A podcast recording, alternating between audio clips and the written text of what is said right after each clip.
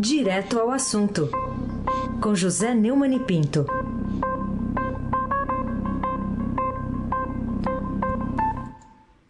Oi, Neumani, bom dia.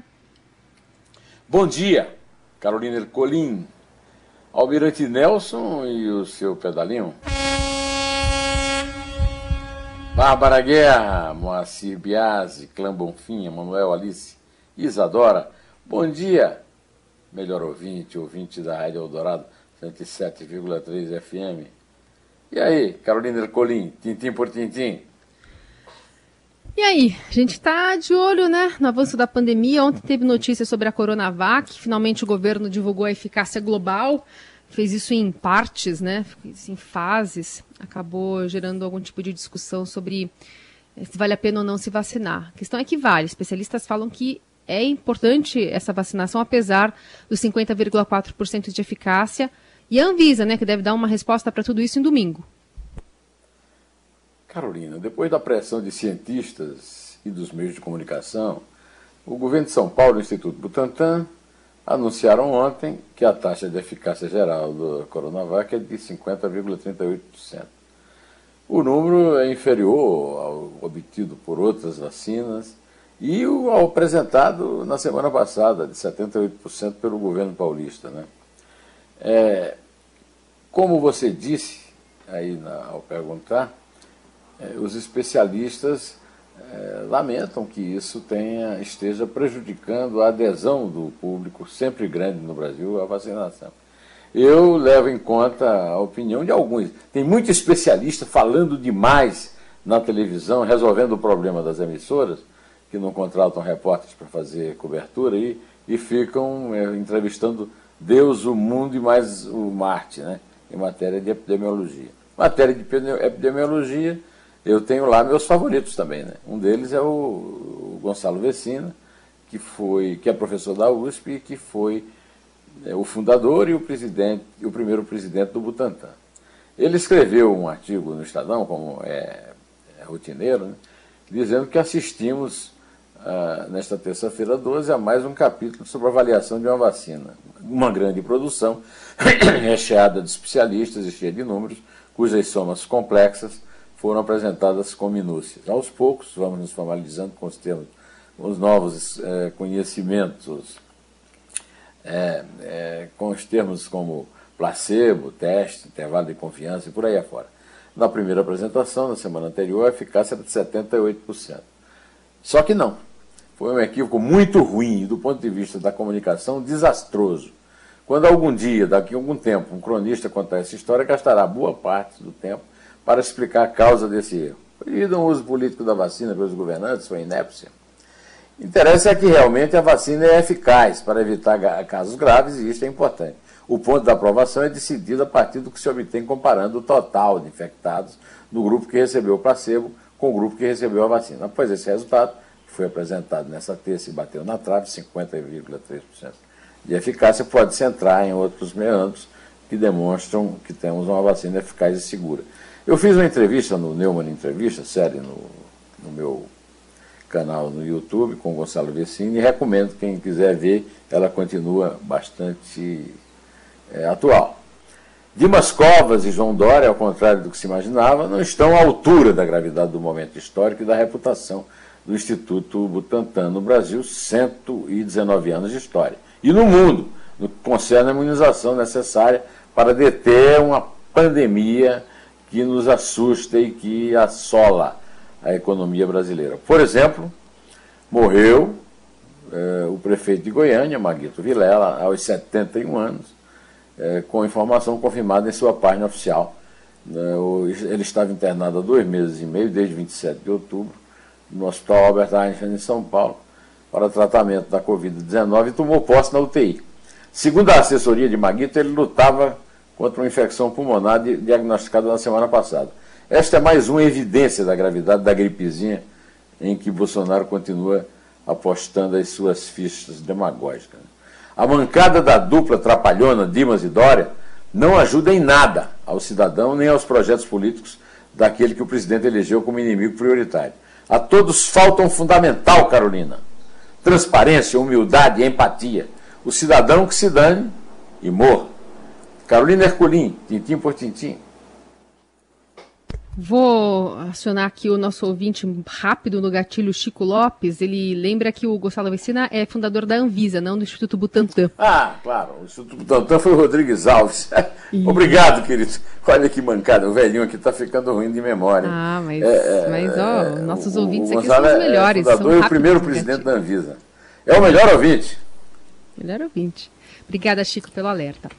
Vamos falar também sobre Forças Armadas que rejeitam né, o status de general das PMs, dessa discussão que está rolando, ou pode rolar com mais força no Congresso, dependendo como é que as coisas é, vão. Tem pressão da população, que é importante também, a gente lembrar que é um fator né, que, que conta ali, os políticos acabam é, agindo de um lado ou de outro.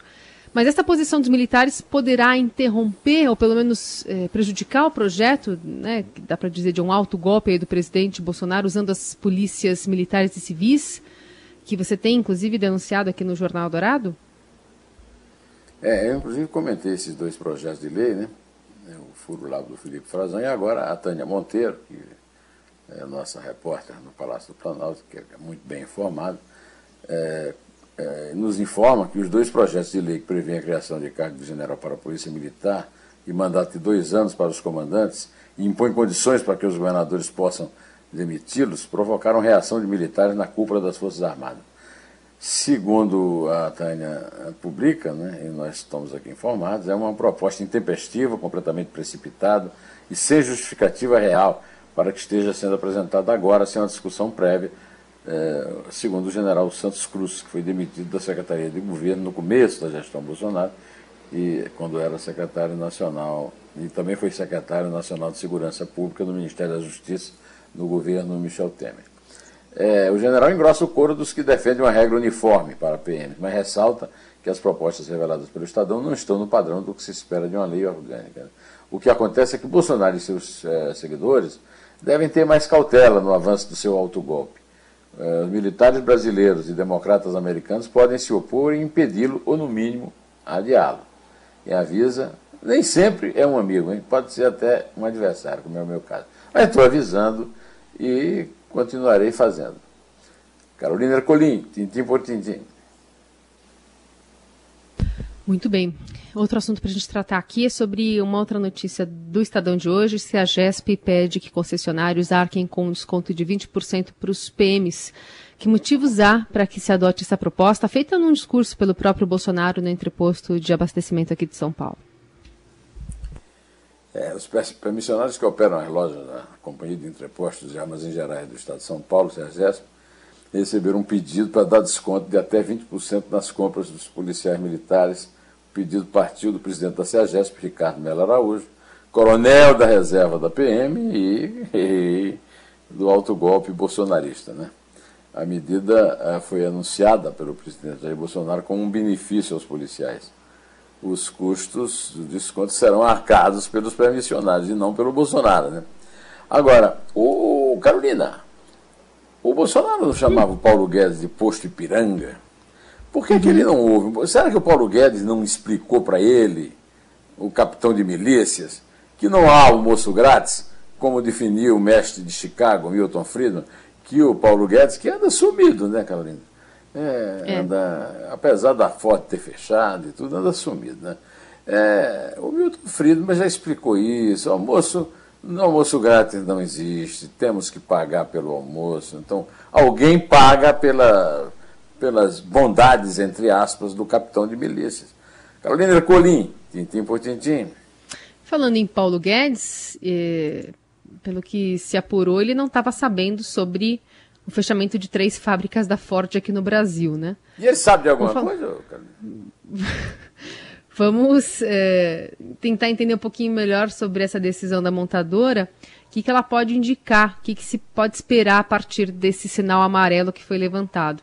E que atitude o governo brasileiro também pode adotar para reduzir danos provocados por uma decisão dessa, né? Que pode é, ser um, uma abertura de caminho para outras montadoras também deixarem o país é, segundo a, aquela linha fina da, da reportagem do, do Estadão, né, do portal do Estadão a respeito do assunto, para analistas, decisão da Ford mostra dificuldade do setor em se adaptar ao cenário de carros elétricos e híbridos do país, gerando o risco de outras montadoras também deixarem o Brasil, como você alerta aí na sua pergunta. Né? O anúncio do fechamento das fábricas da Ford no Brasil foi um choque e uma surpresa para quase todo mundo, pelo visto, inclusive para o Paulo Guedes, né? que, aliás, é um desinformado em tudo. Quem acompanha mais de perto esse mercado não se surpreendeu tanto assim, viu? Segundo a reportagem do Estadão, os analistas dizem que a indústria automobilística vem tentando se reinventar no mundo todo e uma das alternativas é focar nos veículos elétricos e híbridos. A corrida para chegar a produtos viáveis nos mercados globais está deixando para trás empresas e países que entraram tarde e ainda nem participam dessa disputa, segundo avalia Cássio Pagliani, da Bright Pagliarini, da Bright Consulting. Isso é, exige pesados investimentos e a Ford não quis gastar no Brasil. Né? É, os operários se disseram traídos, o governo enganado. É. O problema é, é isso aí já foi é, prenunciado pela Mercedes-Benz, que em dezembro fechou sua fábrica de automóveis em Iracemápolis, em São Paulo. Né? É, companheiro, não está nada fácil para ninguém. E o Brasil ocupa e até se orgulha de sua condição de párea na geopolítica internacional, e isso não nos ajuda em nada. O pior é não contar com o governo na guerra à pandemia. Segundo um levantamento que a Folha fez, não é uma coisa desse governo. Né? A indústria automotiva foi beneficiada com 69 bilhões e 100 milhões em incentivos fiscais da União entre 2000 e 2021, em valores corrigidos pela inflação.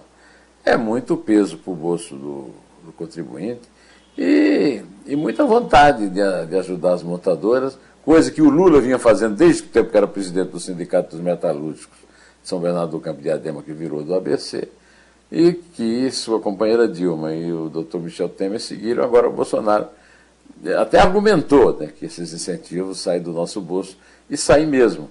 Agora, o que ele precisa é cortar tudo isso, cortar esses incentivos todos e, e, e, e adotar políticas para evitar impactos no, no, no, desemprego, como vai ter o fechamento da fábrica, das fábricas da Ford no Brasil. Carolina Ercolim, tintim por tintim. É isso, porque realmente existe um número, enfim, uma parcela grandiosa, né, que vai para as montadoras como subsídio, mas isso não quer dizer que o país não precisa de reforma tributária, melhorar o clima aqui da economia para se ter investimentos. E, sobretudo, nós precisamos daquilo que foi prometido na campanha: mais Brasil e menos Brasília, que é exatamente o contrário do que eh, a dupla eh, Jair e Paulo andam fazendo na economia. É, Neumani, ainda quero falar contigo sobre essa manifestação do presidente é, da França, Emmanuel Macron. Ele... Ah, você não quer falar dos investimentos, não dos benefícios? Ah, é, vamos falar primeiro dos investimentos. Vamos. O governo terá menor verba para investir em 15 anos, também um destaque do Estadão de hoje. Queria entender quais as principais causas dessa decisão dos investimentos internacionais em relação à volta do crescimento econômico aqui no Brasil também é, o aumento das despesas com benefícios previdenciais essenciais no reajuste do salário mínimo deve comprimir os investimentos públicos em 2021 a um nível considerado extremamente baixo por especialistas. O, o valor projetado em agosto do ano passado, de 28 bilhões e 600 milhões de reais para obras e outras ações, o menor em pelo menos 15 anos, pode cair ainda mais para abrir espaço no orçamento para os chamados gastos obrigatórios. Né? As despesas vão crescer e, pelo visto, o, o fato do Brasil ser párea, como tanto se orgulha o, o Ernesto, o chanceler, não ajuda muito. A verdade é que sem investimento de fora, o governo não consegue investir aqui dentro. Né? Essa é a realidade dos fatos que o governo precisa encarar. Carolina Ercolim, tintim por tintim. Vamos então falar sobre o presidente eh, francês Emmanuel Macron. Ontem ele ligou a soja do Brasil ao desmate da Amazônia. E eu aproveito, tem até uma pergunta que chegou mais cedo aqui para o Agnaldo, a gente falou sobre esse assunto, e ele estava questionando o que, que, tem a ver é, a Amazônia brasileira com a soja. O Brasil produz soja na Amazônia. O que, que quis dizer o, o, presidente Emmanuel Macron? Ele que viu algum tipo de é, discurso falho aí da autoridade francesa, o nosso ouvinte. Para você, há alguma surpresa também na, na declaração do presidente da França? Não, surpresa nenhuma. Ele disse: continuar a depender da soja brasileira seria apoiar o desmatamento da Amazônia. seria algo semelhante a dizer se a gente rezasse mais, ressuscitaria minha avó, uma coisa do tipo. Não tem nada a ver. Esse Macron é uma besta, né? É, ele disse isso nessa conta oficial no Twitter. É, nós somos coerentes com nossas ambições ecológicas e estamos lutando para produzir soja na Europa. Ah, vai, vai me matar de rir. Ele disse isso ao One Planet Summit, uma cúpula formada por cerca de 30 chefes de Estado, empresários, representantes das organizações não governamentais. Nesse ponto aí, ele disputa com o Bolsonaro é, uma postura de ridícula. Né? É, os interesses dos agricultores franceses de onerar a importação de produtos agrícolas brasileiros contam, é claro. Mas também é, a política, a política de, do Ministério de Mal Ambiente do Brasil né, não facilita a vida do nosso competente e competitivo agronegócio. Eu acho que o Macron é uma anta de tênis, como dizia o Pasquim nos anos da ditadura militar, mas é, dá razão a ele é, é uma coisa lamentável que parte do governo e principalmente do presidente Jair Bolsonaro e do seu é, ministro é, do mau ambiente. Né? É, essa é que é a verdade dos fatos. Agora, o Macron perdeu uma excelente oportunidade de ficar calado, mas fez isso para não perder os votos que ele tem dos agricultores franceses. Né? Ele podia também melhorar um pouquinho lá a gestão dele, que parece que não é lá da, das melhores, né, Carolina? Muito bem. É três. É dois. É um. Inter.